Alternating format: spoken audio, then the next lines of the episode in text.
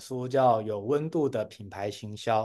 我想这个品牌行销这件事情是非常多人很厉害也很专精的。那我们过去都会希望说，其实行销这件事情能够越做越好。但是我们遇到的挑战是，现在的品牌真的太多了，所以尤其现在有大公司，也有所谓的个人品牌。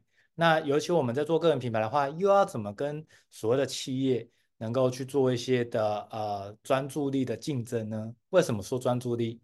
因为我们的顾客他们基本上如果专注力都在大品牌，那可能他们的专注力就比较不容易放在我们身上。所以有时候我们会觉得好像这个小虾米对抗大鲸鱼，就会觉得有点不容易。但好消息是，因为我们现在的新的趋势，我们有很多新的工具啊，包括说这个 IG 也好，或是这个 Podcast。或是 YouTube，哦，其实有这些的工具，让我们这些个人品牌哦，其实都有机会做露出，有机会曝光。所以我想，在行销这件事情来说，其实越来越多人会觉得自己需要学习这一块。所以呢，这也是为什么今天挑的这本书，我觉得特别的有意义。那这本书呢，其实蛮特别的，是这个作者他本身是 Nike 的这个之前的行销长。大家都知道 Nike 行销做得非常的厉害。这个我记得以前在打球的时候，基本上哦，好像真的最大的品牌就是 Nike 了。我们这个篮球鞋哦，好像没有非 Nike 就感觉不太行这样子哦。所以不管后来有出了所谓的高筒跟低筒哦，分别就是可能是中锋穿的啊，或是后卫穿的，其实都是在 Nike 这个品牌哦，真的是大量的流行。基本上在篮球场上。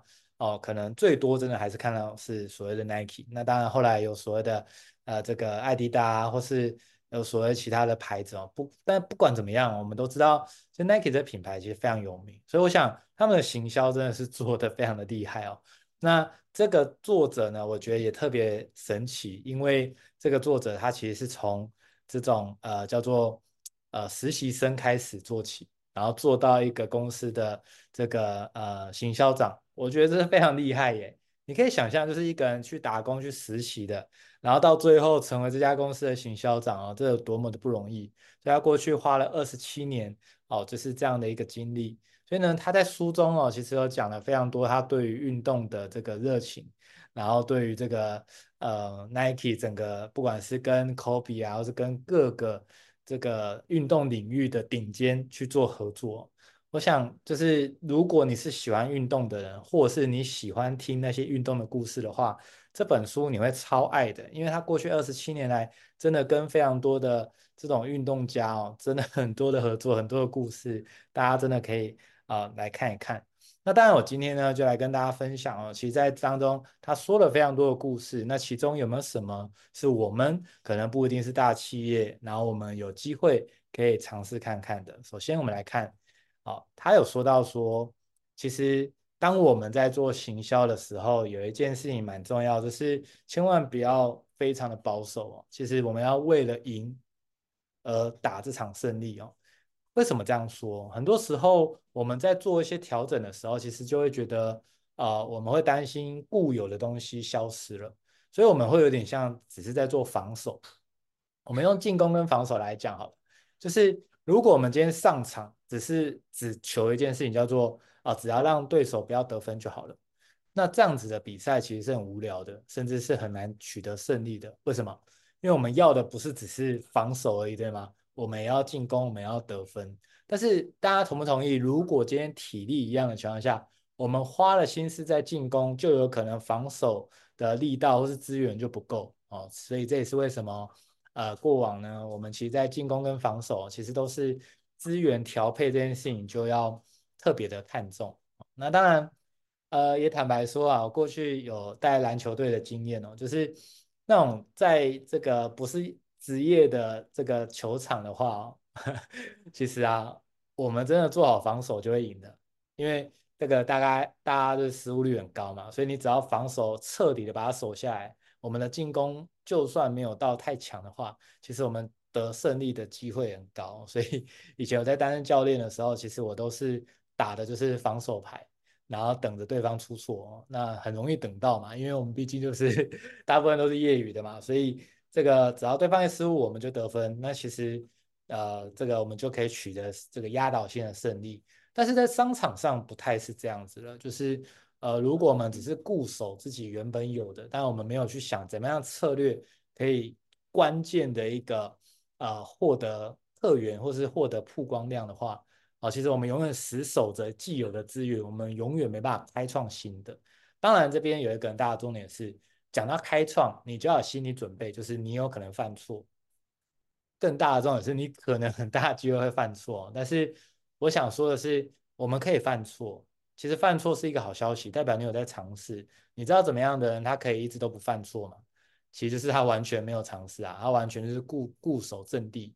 所以看起来这个没犯错的好像是乖学生，其实认真来说，以商场以企业来讲哦，就是完全不犯错的人，其实他是应该要被 fire 掉的，因为代表他都没有在尝试去做一些创新，没有尝试去做一些的改变哦。那其实这样的企业是非常危险的。所以我想跟大家说的是，事实上这个犯错这件事情是好消息，代表你有在尝试。但是犯错当中，我们当然也可以勉励自己，是我们不恶过。意思是说，同一个错我们不要犯两次，我们可以犯一次。那我们明天干嘛？我们可以再犯新的错误，没有问题的。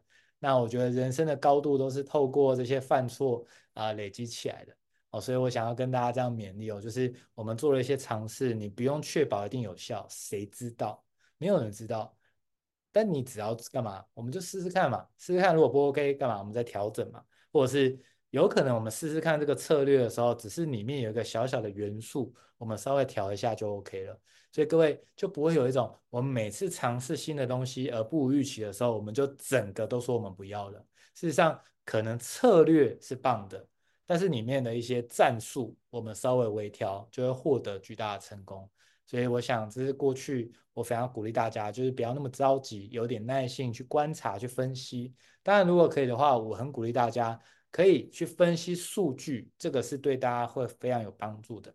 那个数据来说，我我觉得感觉这件事情可能会骗人，但是数字真的不会哦。你大概可以从数据去分析这个脉络，你都有机会能够帮到自己的企业，或是帮到自己的个人品牌，可以做得更好。所以我想在行销的部分哦，我觉得在这个章节我看到了很大的重点，就是我们要勇于去尝试，然后不要怕犯错。当然，我们尝试的部分哦。呃，很多的大企业当然他们有资金去砸嘛，那我们这些个人品牌可能没办法一直这种大资金去砸，对不对？那所以我们的尝试是可以去找那种我们不会有太多的损失的那种尝试。也就是说，如果我们尝试的不如预期的话，那这个也不会让你就是啊倾家荡产，或是让你没办法持续运作。所以我想这个尝试的规模跟等级，我们是可以依照自己现在的状态去做判断的。所以我想鼓励大家，我们要为了赢而去打这场仗，而不是一直死守着呃既有的这个成绩或是既有的资源，然后死守着绑着，反而成为你这个呃在一路上就是很重要的羁绊哦，就变得很麻烦了。所以我想我们曾经听过了很多的企业都是发生这样的事情嘛，比如说大家都听过柯达对吗？柯达当时他们其实有工程师就有做出这个数位显影的技术，可是柯达的高层就觉得说啊，这个数位显影技术会打掉我们底片的市场，它会让我们底片不好卖，所以他就宁愿呢就是把这个技术打压下去，然后一直就是没有发扬光大。那你看多可惜啊！如果他当时想的是，如果别人不推翻我们，呃，我们自己不推翻自己，别人也会推翻我们。如果他是这样想的话，那是不是要早点转型？或许柯达现在还在哦，那就包含很多，包含 Netflix 它的一个眼镜也是一样哦。这是曾经那个百视达有机会把他们并购的哦，尤其是 Netflix 主动找他们，但是他们不屑。但是大家后来的事情应该都知道，就是 Netflix 越来越做越好。所以大家会发现哦，就是有时候我们在这转型跟抉择有没有特别重要？基本上我们人生的结果都是透过我们人生每一个阶段。做的抉择而累积起来的，所以非常鼓励大家要做一个智慧的抉择，会直接决定各位人生的品质。我想这个就是在这本书当中我很有感觉的地方。而在讲到行销啊，其实他讲到有一个蛮重要的部分是大部分忽略的，就是我们要打造场景。什么叫打造场景呢？就是不管各位你今天是贩售有形还无形的商品，还是你是做服务，在行销的过程中。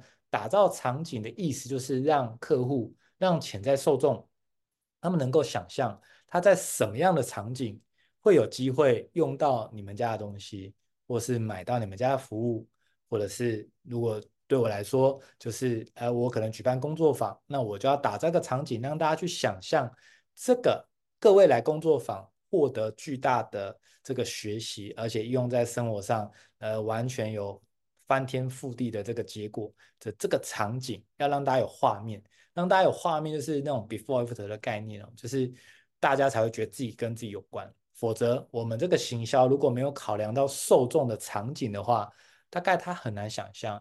所以，怎么样能够考量到受众的场景呢？哦，我想很多他们在做行销，他们会怎么做？比如说，假如他是产品的话，他就会 po 这个他在用这个产品的照片，或是用产品的影片。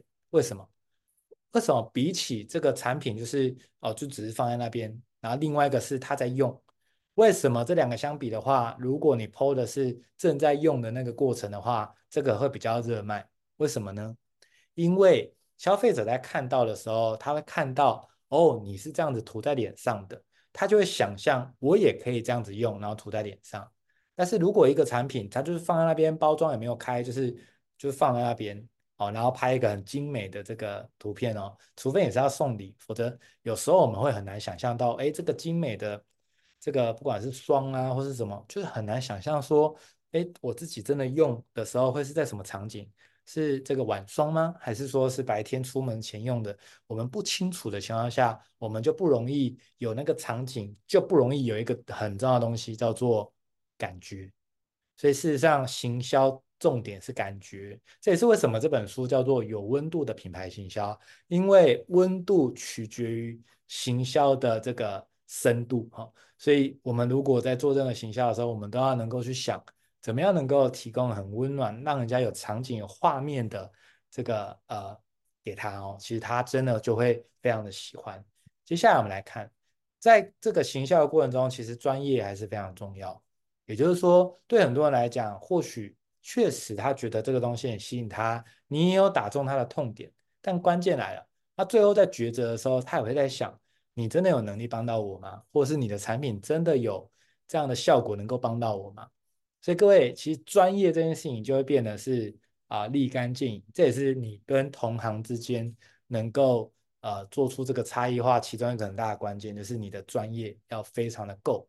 但是我也想鼓励大家，你所谓的专业非常够，也不是要成为全台湾、全世界最强的。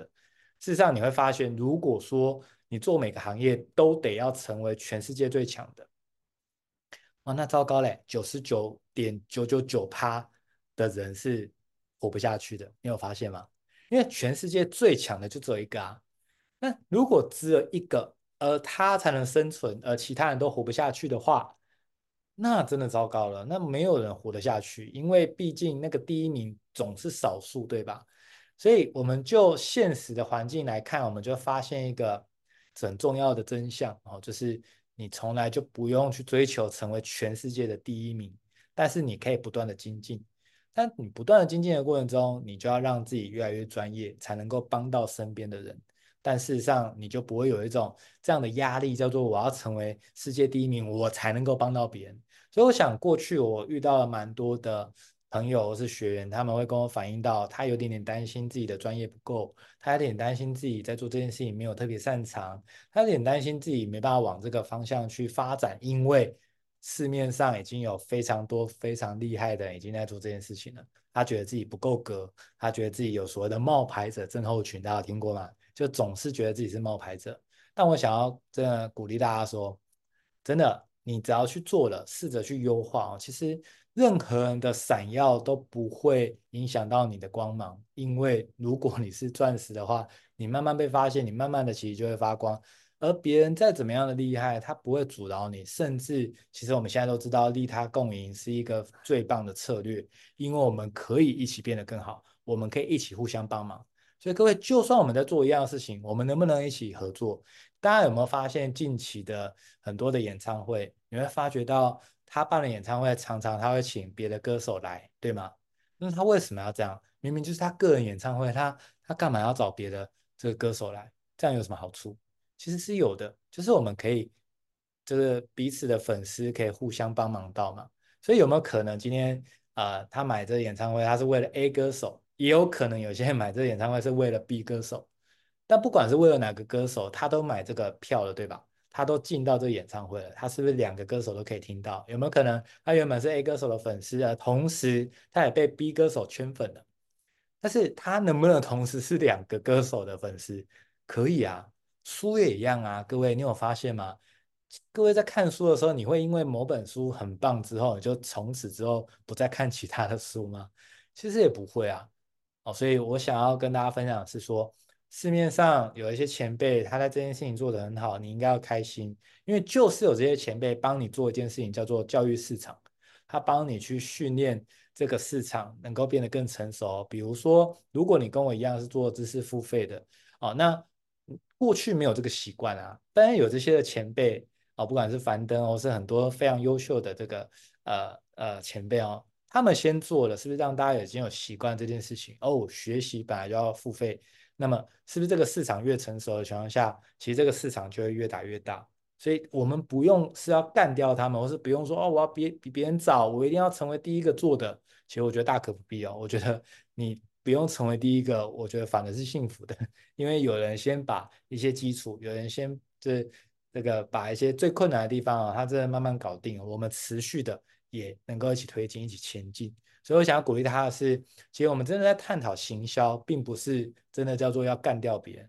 其实我们在探讨行销是这样，现代的行销是这样，我们要想的是怎么样能够触及到更多的受众，并且帮助他们更深。以前的行销确实是这样，只要干掉别人，我们就搞定了。但现在已经不是这样了。其实现在品牌这么多，现在资源这么多，你如果想着是要干掉别人啊，基本上你。一辈子都忙不完了，因为你一辈子都干不掉所有人。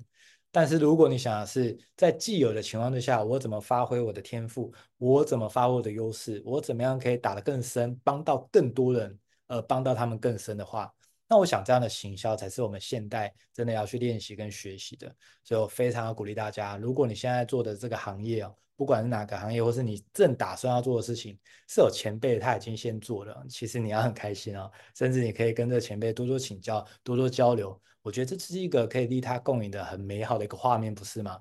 所以这是呃非常鼓励大家在专业当中啊，我们一定要练习走出个人化。所以当我们这样的这个训练跟演出当中啊，可能你会取到。某个 A 前辈他有某个特点，比如说他逻辑很好，可能 B 前辈他特别的温暖，你就可以把这些的元素等等，那是你觉得你喜欢的，你就可以试着把它做出所谓的个人化。所以我非常鼓励大家，你在做任何事情的时候，其实我我有发现一个蛮重要的秘诀，我今天分享给大家，就是你要在你的这个行业当中去找到所谓的楷模，而且这楷模不用不局限只有一个。就是楷模，就是他活生生的，就是就是还活着，或者是这个这个他他是做事情跟你是一样的，可是他比你早起步也好，或者说他比你晚起步，可是他做的做的特别好啊，哦，那你就可以把它当做这个楷模，就是学习的榜样。这个榜样可以让我们就是更有画面，然后更知道我们哪些的元素可以把它拿进来装在自己身上，然后做得更好。但不管怎么样，最终各位。你一定要就是能够活出自己这样子的一个风格，所以呢，如果有楷模的影响，有榜样的影响的话，其实我觉得是最快的一个途径，好，跟大家分享。好，那除此之外呢，我想品牌有一个很大的任务，就是其实都是在帮助大家能够达成所谓的梦想。怎么说呢？你会发觉，其实就现在而言呢，很多的东西其实品质都还算不错哦，但是。到底哪一个东西可以帮助我完成我要的欲望，或是帮助我能够解决我的焦虑哦？这个是一般人为什么会去买或去做的这件事情。我举例哦，前前不久前几天而已哦，我那时候在台南参加这个一个躺平市集哦，那那时候就是呃朋友就跟我分享说，哎，二楼有一个很厉害的那个叫肉松躺，就是它这个整腹这样子。哦，那那时候听到，刚好其实那几天就是一直腰酸背痛，因为用电脑，然后就是就是姿势不良，反正就是很不舒服，就对。所以我那时候听到，我二话不说，我直接就就赶快上去。可是你看哦，赶快上去，为什么会这么开心，这么自动的赶快上去呢？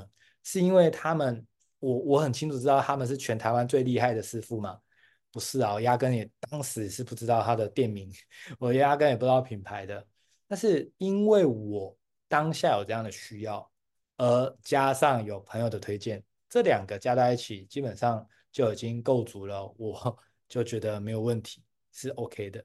所以各位你看哦，因为这个服务可以帮助我解决我的焦虑，解决我的痛点，或是可以帮助我让我是比较舒服一点。所以是不是你看？如果今天他在跟我强调是他的这个力道跟这个所谓的技术有多厉害，我大概听也没什么兴趣。我在意的是能不能让我舒服一点，能不能解决我的问题，对吧？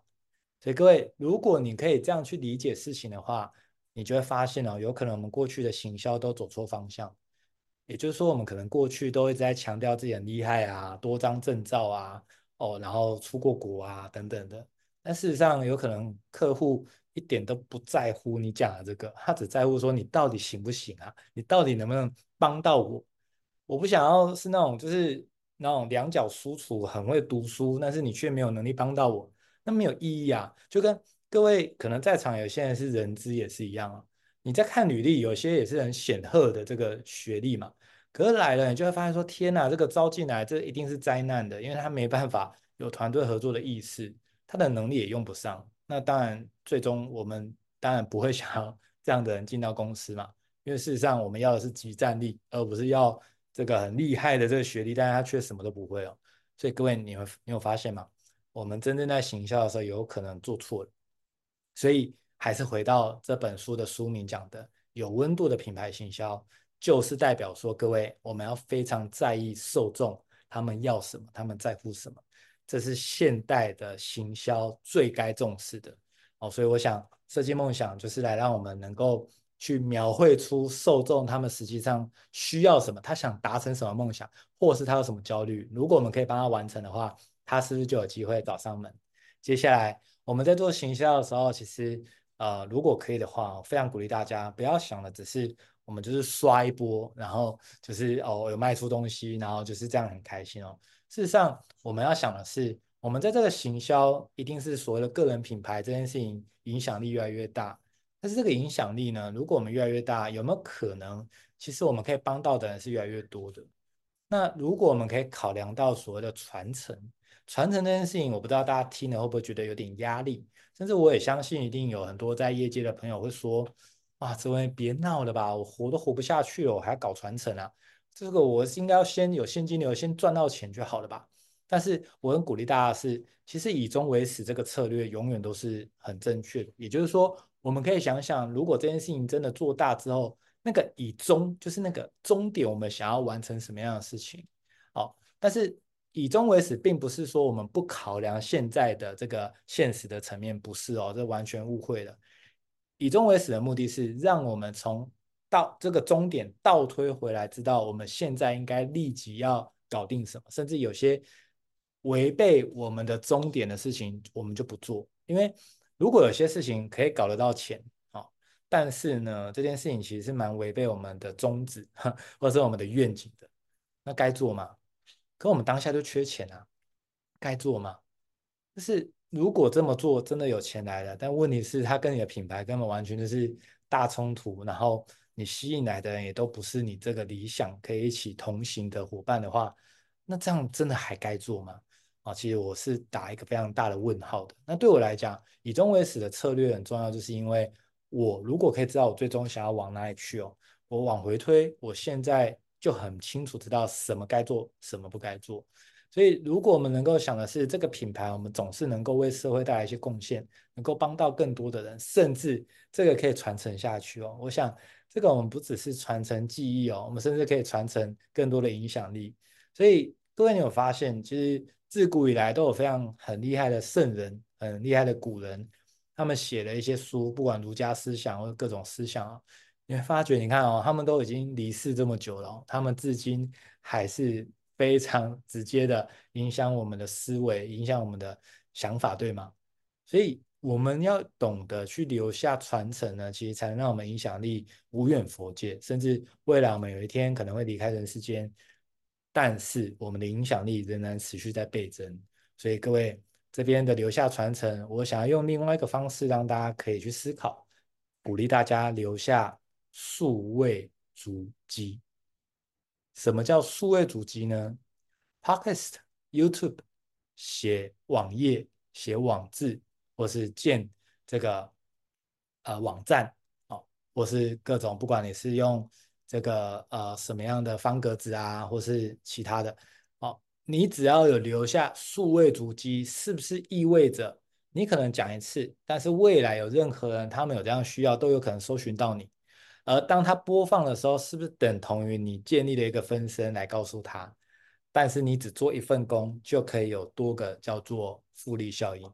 所以我非常鼓励大家，如何留下数位主机这件事情，大家一定要很认真的去思考看看。那其实坊间有非常多的一个工具哦，我想大家都可以去参考看看哪个适合你。哦，所以我想作为品牌哦，绝不能忘记的原则就是触动消费者的情感。所以我想，有温度的品牌行销，这是现今最适合也最能打动这个消费者的，也最能够发挥影响力的。所以我想，现在的行销跟过去已经截然不同了。甚至我们强调怎么样可以合作，怎么样可以利他共赢，把饼做得更大，让每一个人都过得比原本更好。我想这是行销现在很重要的一个核心宗旨。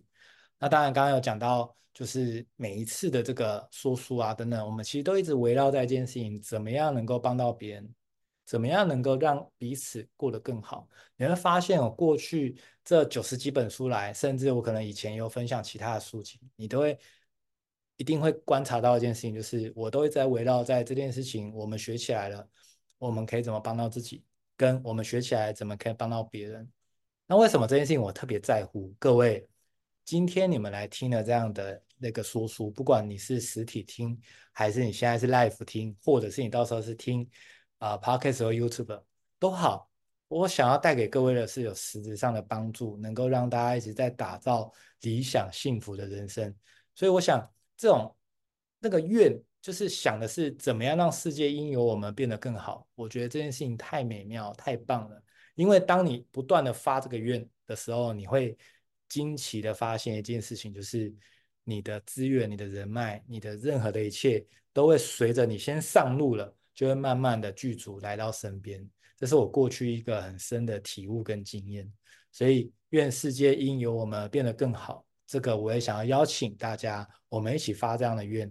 而当你发这样的愿，你就会发觉，你过去所有的经历，你过去所有学习的东西，甚至你遇到一些鸟事，你都会在某一个时刻突然发现。哦，原来我当时遇到这件事情是让我可以更有同理心去帮助到别人，所以我想很多这个认识我比较久的，或者是参加过我的这工作坊的，都一定听过。我过去在国小的时候，呃，幼儿园的时候，我是有社交障碍的，我讲话是会结巴的。